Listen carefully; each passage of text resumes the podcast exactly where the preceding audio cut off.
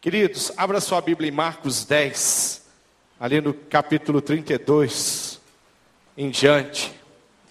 Texto muito precioso. Por quê? Porque esse texto é um texto que narra um episódio na vida do Senhor Jesus, dos tempos, do período mais difícil da liderança dele. Nós conhecemos a declaração que ele fez para o pai, e ele fala: Pai, se possível, passa de mim o cálice, passa de mim, se possível, se o senhor tiver uma um outro jeito, é, o senhor faz de, de uma outra maneira, mas que seja feito a tua vontade e não a minha vontade. Isso é uma declaração que o Senhor Jesus fez. E esse texto que nós vamos ler, Marcos 10, é um texto onde Jesus está compartilhando com a liderança dele, com os líderes dele, a respeito do que ia acontecer em Jerusalém. Jesus está tentando explicar para os discípulos o que ia acontecer ali, já naquele, naquele, naqueles dias próximos que eles estavam chegando e caminhando para Jerusalém. É, diz assim o texto: eles estavam subindo para Jerusalém e Jesus ia à frente. Os discípulos estavam admirados, enquanto os que seguiam estavam com medo. Novamente ele chamou à parte os doze e lhe disse o que haveria de lhe acontecer. Estamos subindo para Jerusalém, e o filho do homem será entregue aos chefes dos sacerdotes e aos mestres da lei. Eles o condenarão à morte e entregarão aos gentios que zombarão dele, cuspirão nele e o açoitarão e o matarão. Mas claro que isso para falar com os discípulos o que ia acontecer. Lá o filho do homem vai ser zombado, vão cuspir nele, vão açoitar e vão matar, ou seja, vão me vão zombar de mim, vão cuspir em mim, vão me açoitar e vão me matar. Ele estava dizendo para os discípulos. Três dias depois, ele ressuscitará. Nisso, Tiago e João, filho de Zebedeu, aproximaram-se dele e disseram: Mestre, Queremos que nos faça o que vamos te pedir. O que vocês querem que eu lhe faça? perguntou ele. Eles responderam: Permite que na tua glória nos assentemos, um à tua direita e o outro à tua esquerda. Disse-lhe Jesus: Vocês não sabem o que estão pedindo. Pedem, podem vocês beber o cálice que eu estou bebendo, ou ser batizado com o batismo com que estou sendo batizado? Podemos. Responderam eles: Jesus lhe disse: Vocês beberão o cálice que estou bebendo, e serão batizados com o batismo com que estou sendo batizados. Mas o assentar-se à minha direita ou à minha esquerda não cabe a mim conceder.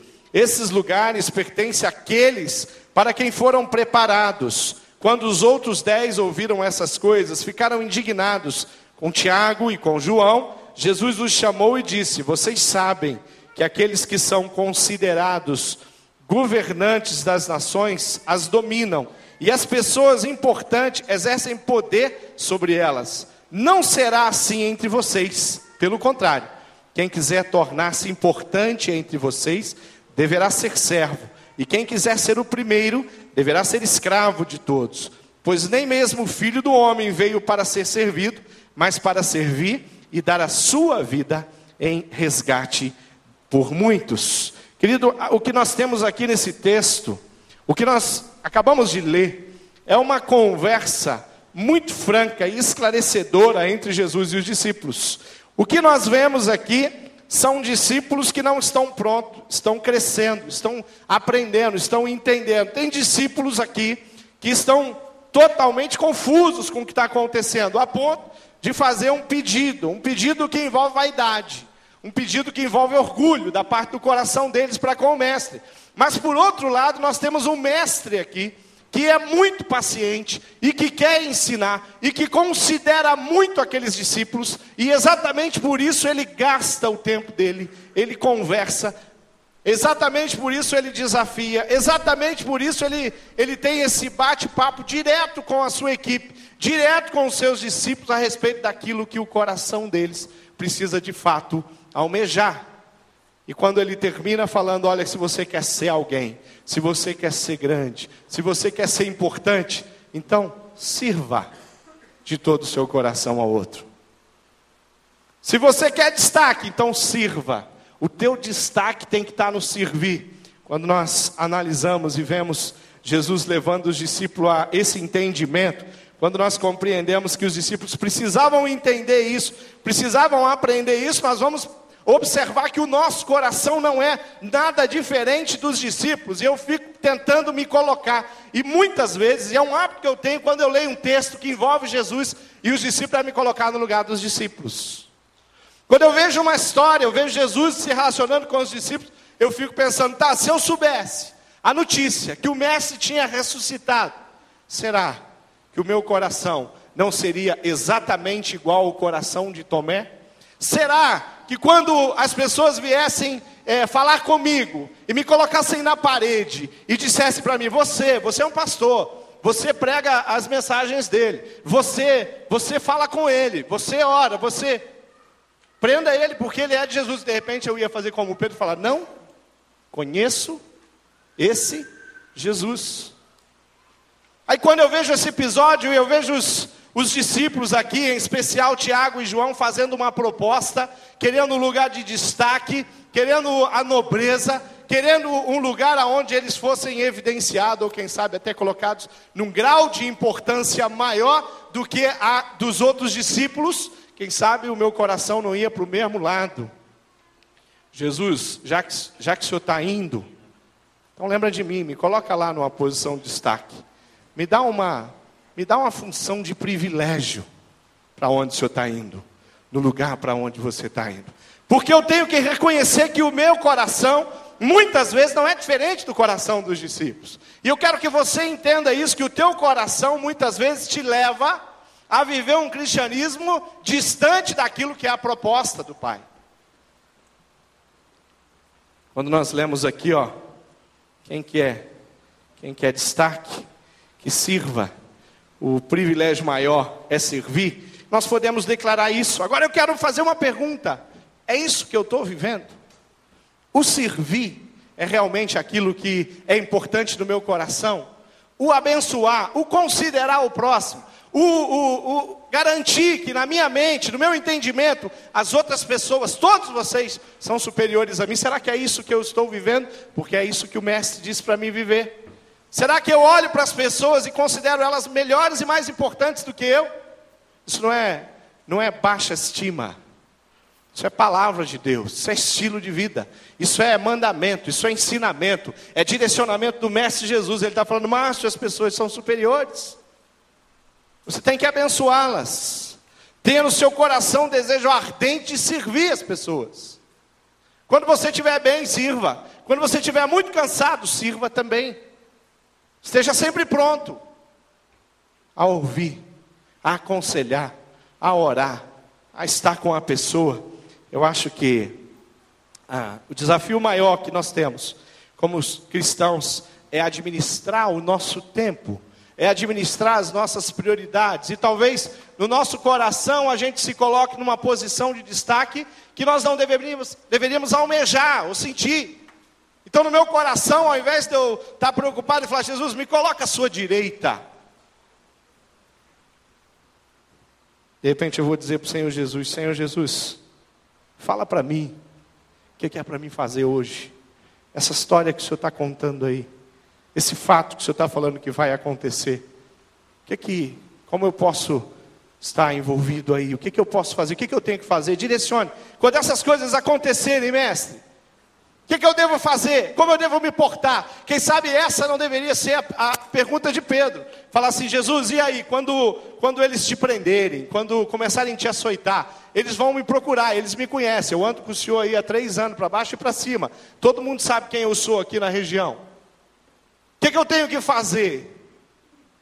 Quem sabe se ele tivesse feito essa pergunta, Jesus ia falar para ele: Pedro, eu só peço uma coisa para você, não me negue.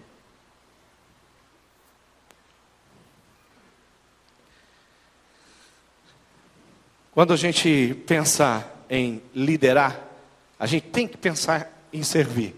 E quando a gente pensa em esse, essa liderança, esse liderar servos e servir através da liderança, nós temos que entender que existe um jeito único de fazer isso, que é através do Espírito Santo de Deus.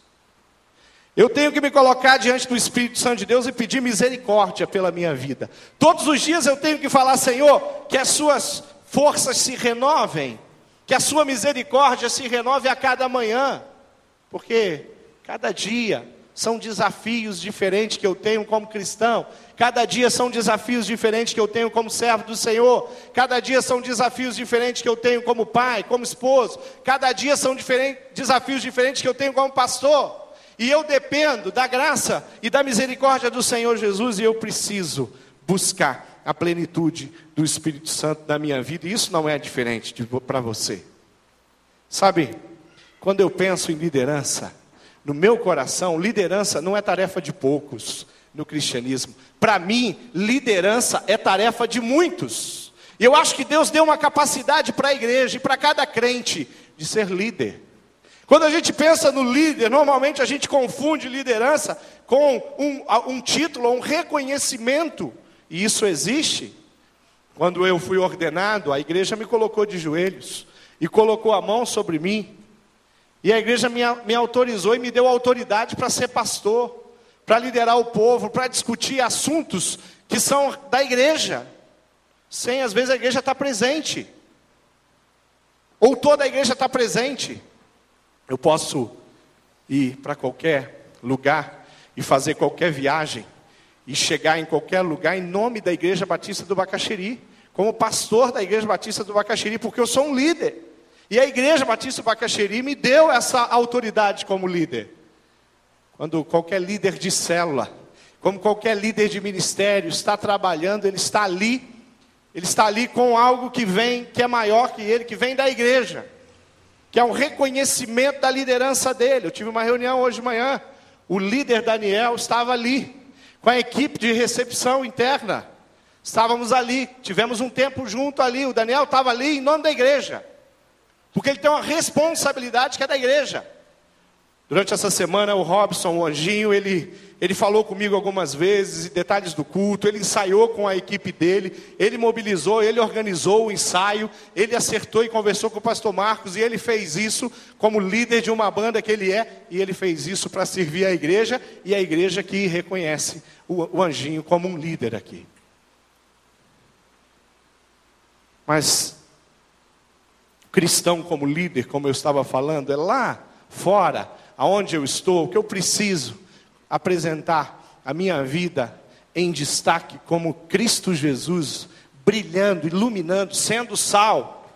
E aí eu posso liderar espiritualmente a vida de um de, um, de pessoas. Eu posso ser modelo, exemplo. Líder é modelo, líder é exemplo. Quando se eu perguntar aqui para as mulheres e falar assim, mulheres, quem aqui tem dom de líder, ou tem capacidade para ser? Vamos mudar, para não pesar, senão vou ter que fazer uma explicação longa sobre o dom. Mas quem aqui tem capacidade para liderar? Aí de repente, cadê? Levanta as mãos, mulheres. Ah, pastor, eu sou líder potencial. Ó, já estão assustados, já estão, né? Será que eu levanto a mão, né? É, será que se eu levantar a mão eu não estou, é, não estou de repente sendo vaidosa e orgulhosa, né, dizendo que eu sou, que eu tenho capacidade de liderança. Agora, quem é a mulher aqui que, que tem capacidade de ser mãe ou já foi mãe? Levanta a mão. Olha aí. Só com as mulheres, vocês são líderes. Vocês têm que liderar um filho, dois filhos. Vocês têm que ensinar. Vocês têm que passar valores. Isso é, o, o, pai lidera o filho, a mãe lidera o filho. Isso é uma capacidade que o Senhor deu para você, mulher. Algumas podem fazer isso com mais facilidades, outras podem fazer isso com menos facilidade. Algumas, de repente, tiveram que, que ler alguma coisa sobre ser mãe, como agir. Mas você tem que exercer liderança sobre aquela criança. Você tem que exercer cuidados. Então, existe um potencial muito grande no ser humano de administrar, de cuidar, de liderar. Se a gente sentar numa pizzaria, sentamos ali, eu tenho certeza que alguém vai começar, gente, e aí, o que, é que nós vamos comer? Pronto, começou a liderança já. Começou a liderar. Pizza do quê? Aí de repente os dois ali estão brigando, não, eu quero quatro queijos. Aí o outro fala ali, não, eu quero margarita.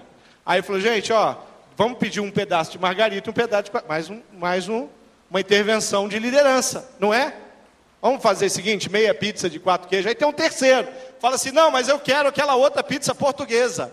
Aí, ele, aí o líder, esse que já está assumindo a liderança do, dos amigos, ele vai falar, garçom, quantos, quantos partes dá para distribuir essa pizza aí? Quatro sabores, já tem mais um. Quem, alguém quer escolher mais um? Dá para escolher quatro sabores. Você viu como é que lidera?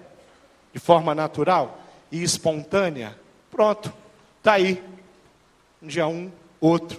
Aí o, o, a pessoa está lá liderando, o outro já intervém. Outro líder. E já discute, gente, peraí, eu já comi a, a pizza de portuguesa aqui, não é muito boa, vamos pedir a calabresa? Já tem uma negociação ali, entraram num consenso, faz o pedido, vamos comer pizza. Pronto.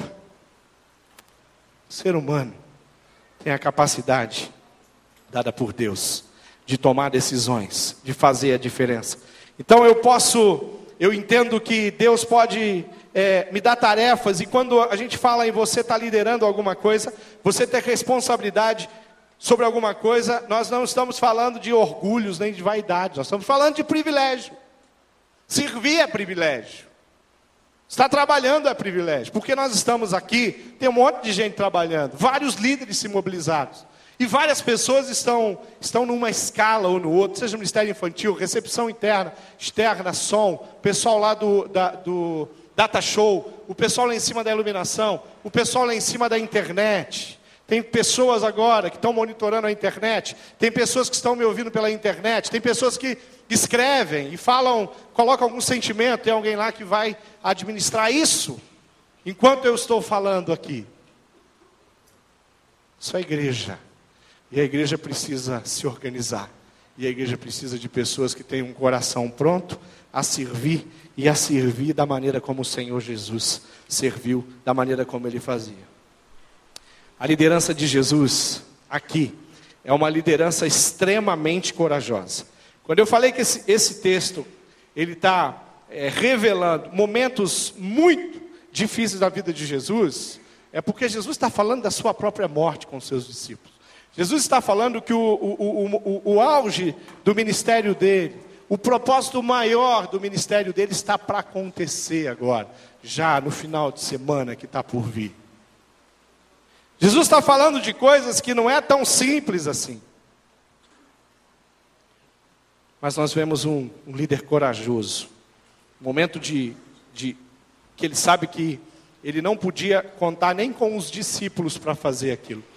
Os discípulos ficaram de fora na crucificação do Senhor Jesus. Os discípulos ficaram de fora dos açoites que o Senhor Jesus recebeu.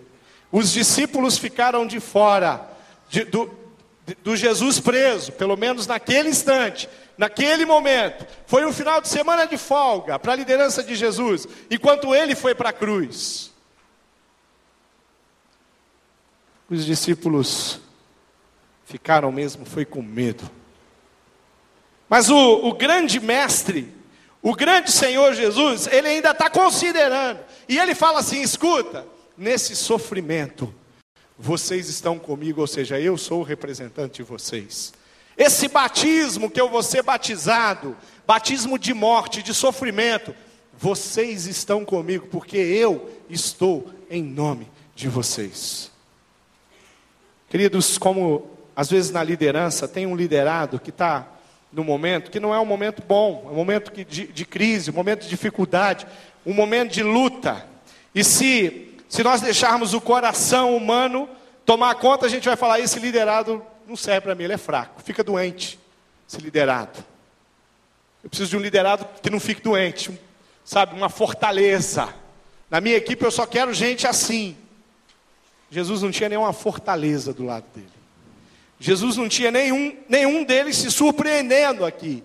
Jesus tinha todos eles agindo como homens, seres humanos, falhos e fracos, mas mesmo assim considerados no coração de Jesus. O verdadeiro líder é aquele que não que não recua diante de uma dificuldade. Esse é o nosso grande líder e o nosso grande exemplo, Jesus, liderando com submissão e liderando com coragem. Para Jesus, o caminho da vitória e o caminho da glória passava pela cruz. Os discípulos queriam tirar a cruz do caminho. É diferente. Jesus sabia que para alcançar o grande objetivo dele, a cruz estava no caminho. A cruz era a referência. Os discípulos, o que eles queriam era que a cruz fosse eliminada. Queriam a glória sem a cruz. E Jesus queria o quê? Jesus sabia que a glória passava pela cruz.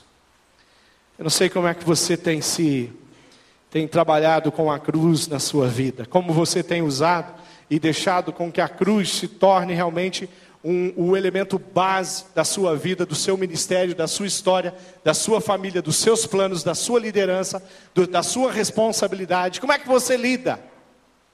Quando nós entramos em, e discutimos qualquer assunto, nós não podemos perder a dimensão da cruz nunca, jamais. É difícil pregar um sermão sem que a cruz apareça, em qualquer assunto que você pregue. A maioria das músicas que nós cantamos, quem está lá? A cruz.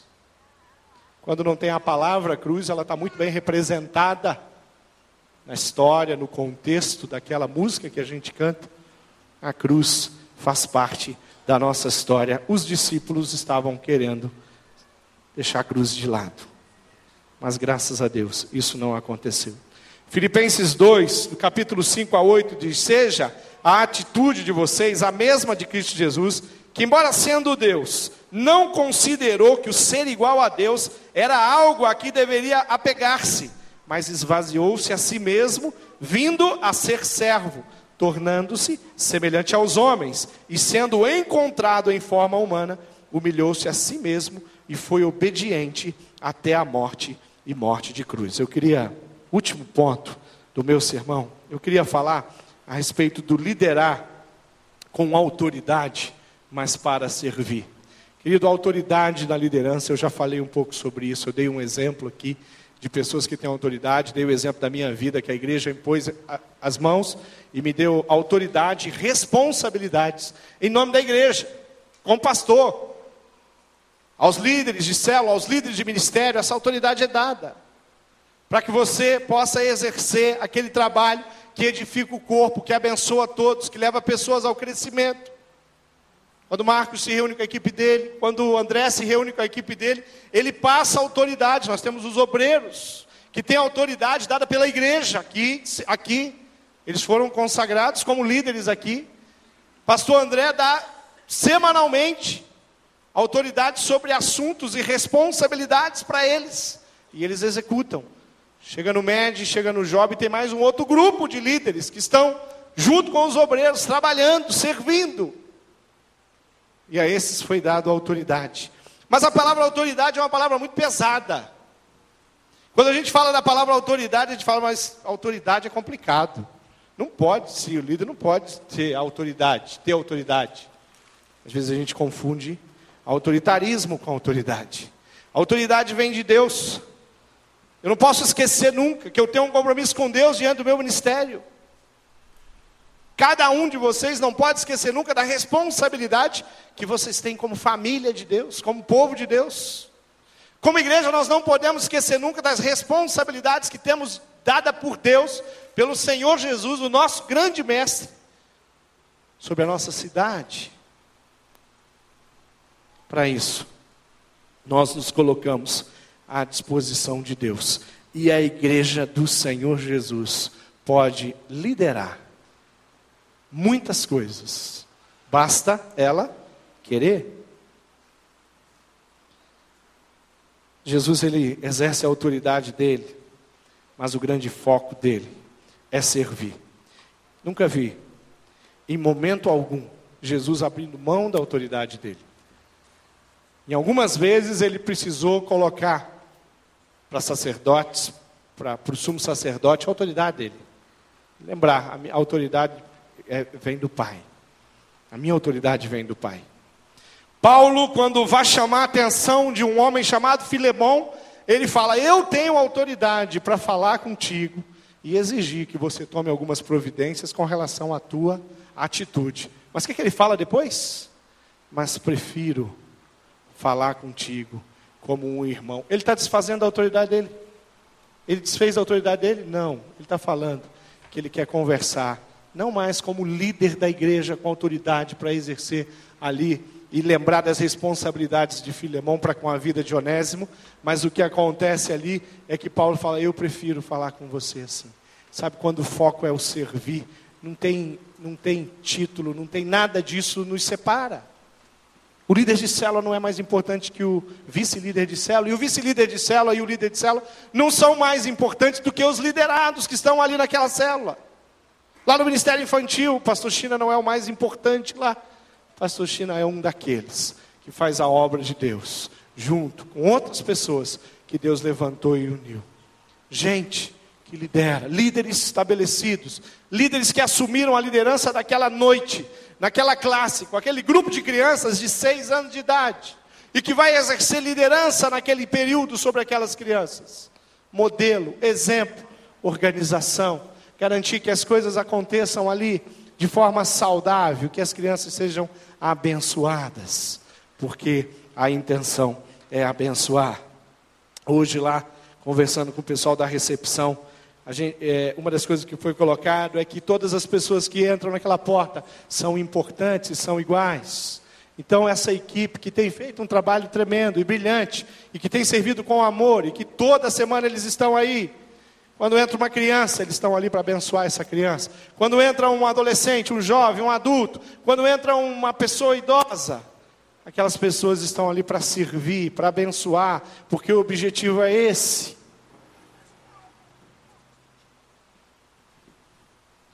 A nobreza está no se colocar à disposição de Cristo e à disposição do Espírito Santo de Deus para servir as pessoas de uma forma bem especial.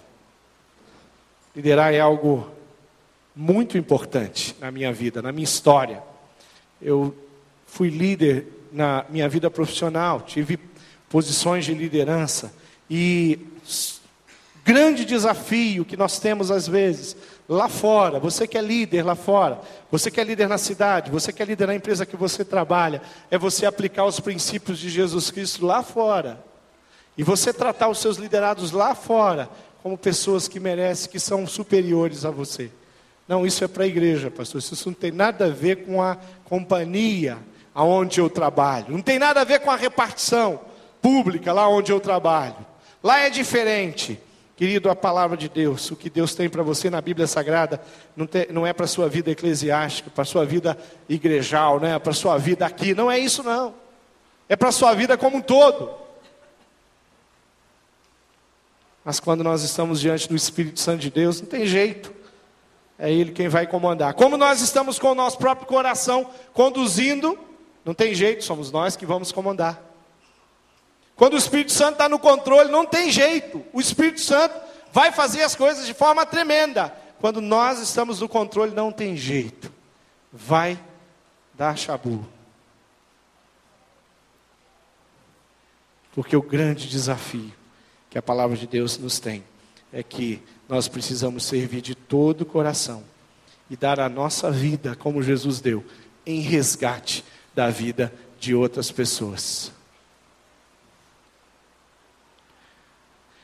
Quem quiser tornar-se importante entre vocês deverá ser servo. E quem quiser ser o primeiro, deverá ser o quê? Escravo de todos. Queria que você baixasse sua cabeça. Queria que você pensasse um pouquinho nessa sua nas responsabilidades que Deus te deu. Seja você um líder estabelecido aí, você tem uma função estabelecida pela igreja Seja você um líder que foi escolhido por um grupo de pessoas ali, a sua célula, para liderar, para cuidar, para amar, para se colocar à disposição. Seja você um pai e uma mãe que tem responsabilidade de liderar um lar e de liderar crianças, adolescentes, jovens. Eu quero convidar você a se colocar diante do Senhor. E eu quero pedir mais. Eu quero que você Fala para o Senhor assim: Deus, eu quero alegria no meu coração para servir as pessoas, a minha família, lá no meu trabalho. Eu quero ter a tua sabedoria, porque às vezes eu preciso da sua sabedoria. Quando você se relaciona e quando você se coloca na vida de pessoas como líder, você vai ter dificuldades. Vão ter dias, quem sabe que as pessoas vão querer roubar a tua motivação. Falei que o pastor Marcos é um cara motivado.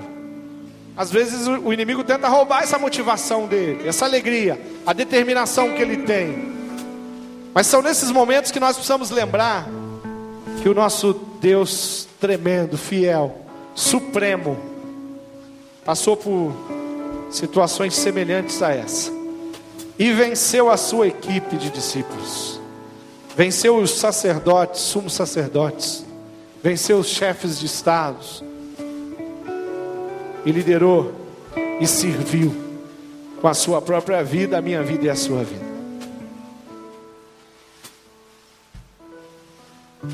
Eu não sei se no seu coração o seu estilo de, de servo, de trabalho, de liderança é a glória, mas eu queria que você colocasse para Deus e falasse assim: Deus, eu quero sim que o meu estilo, o meu jeito, não seja glória, seja cruz. Que eu passe pela cruz tudo aquilo que eu faço e que isso faça diferença na vida de outras pessoas. Não existe ninguém aqui capaz, capacidade suficiente para liderar o povo de Deus, para liderar uma célula. Não tem ninguém aqui capaz.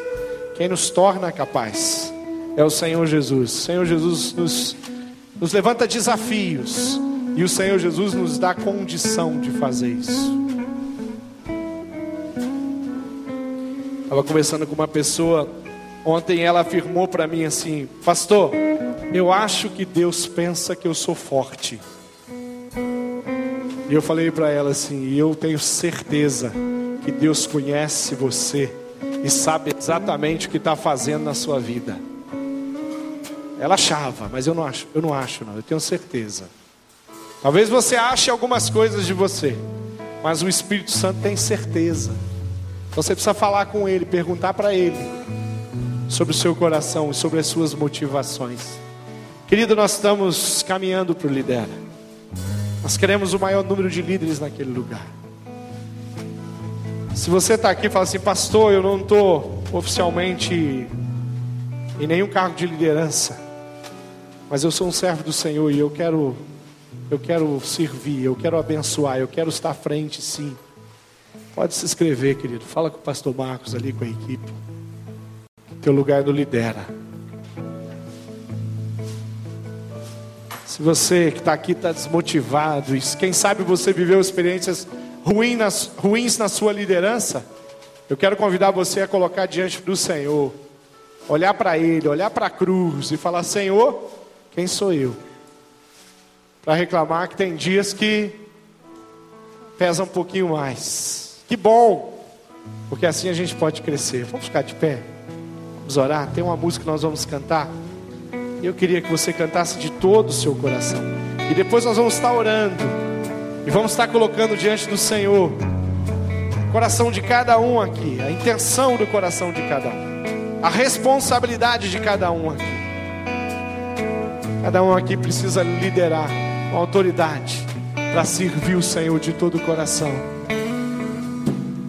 Por ti, Jesus, me entrego e a mim mesmo nego. És a razão do meu viver. Encontro segurança, paz real, esperança. Muitos querendo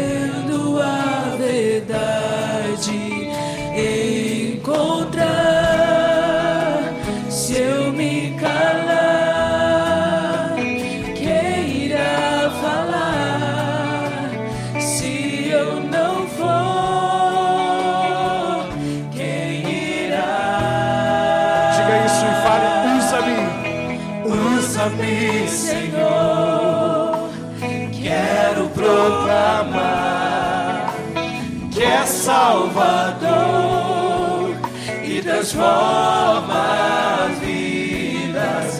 Acende em mim, Senhor, a chama que se esfriou, pois quero falar do teu amor.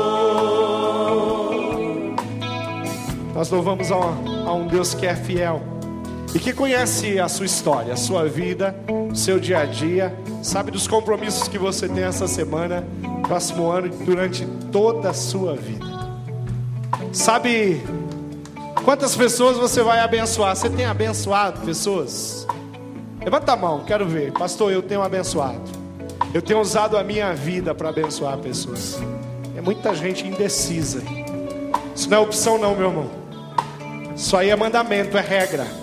Eu abençoo e pronto. E eu sou tremendamente feliz pelo fato de abençoar.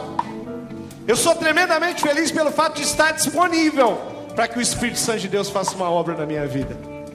Querido, não deixa a mediocridade tomar conta do, da tua vida, do teu cristianismo.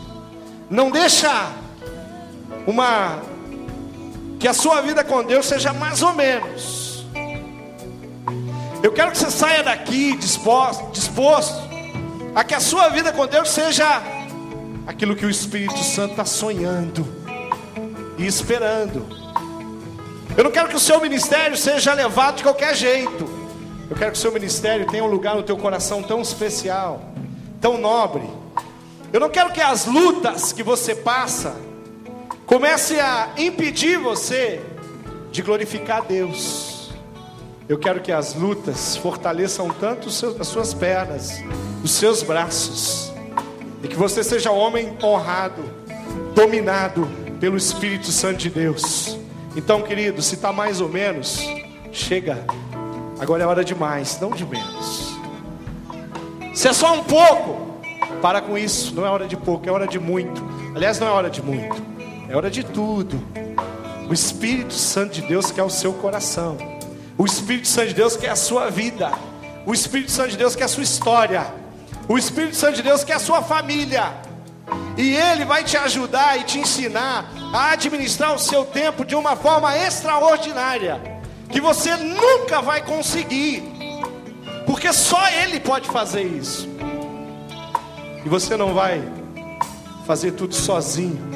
Porque o Espírito Santo de Deus vai pegar você e vai colocar você numa engrenagem. Onde tem várias outras pessoas que estão caminhando no mesmo sentido, na mesma velocidade, para o mesmo lugar, com os mesmos alvos e os mesmos objetivos. Você quer mais? Fala, pastor, eu quero mais. Eu não quero pouco, eu quero muito.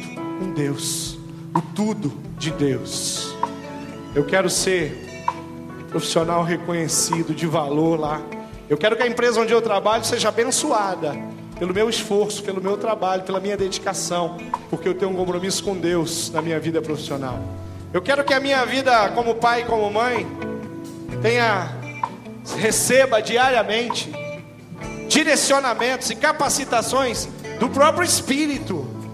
Eu quero que a minha vida junto à igreja, o meu ministério, ministério onde eu estou servindo, eu quero dar o meu melhor, não o meu pior, não a minha sobra. Ministério nenhum precisa de sobra aqui.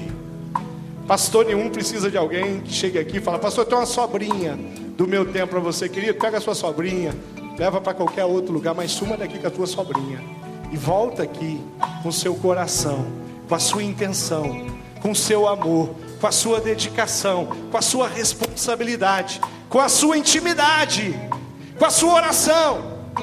Vem dizer para mim o que, que Deus falou para você. Vem falar para mim o que, que Deus falou para mim através de você. Isso é igreja. Isso é servir. Isso é liderar. Vamos orar. Vamos orar. Feche seus olhos. Deus amado, eu sei que tem muita gente aqui diante de mim que tem se colocado à tua disposição e tem se esforçado para agradar o teu coração todos os dias. Mas eu sei que tem alguns aqui que não estão muito preocupados com isso. Deus, eu peço perdão pela minha vida, todas as vezes em que eu fui medíocre para com a Sua obra, para com o meu ministério que o Senhor me deu e colocou à minha disposição. Eu peço perdão por todas as vezes que eu não fui buscar no Senhor o entendimento e o direcionamento.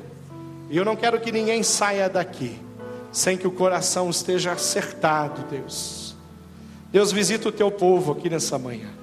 Derrama sobre eles a tua graça, o teu amor, a tua misericórdia e a unção que nos mobiliza a fazer tudo de acordo com o seu coração.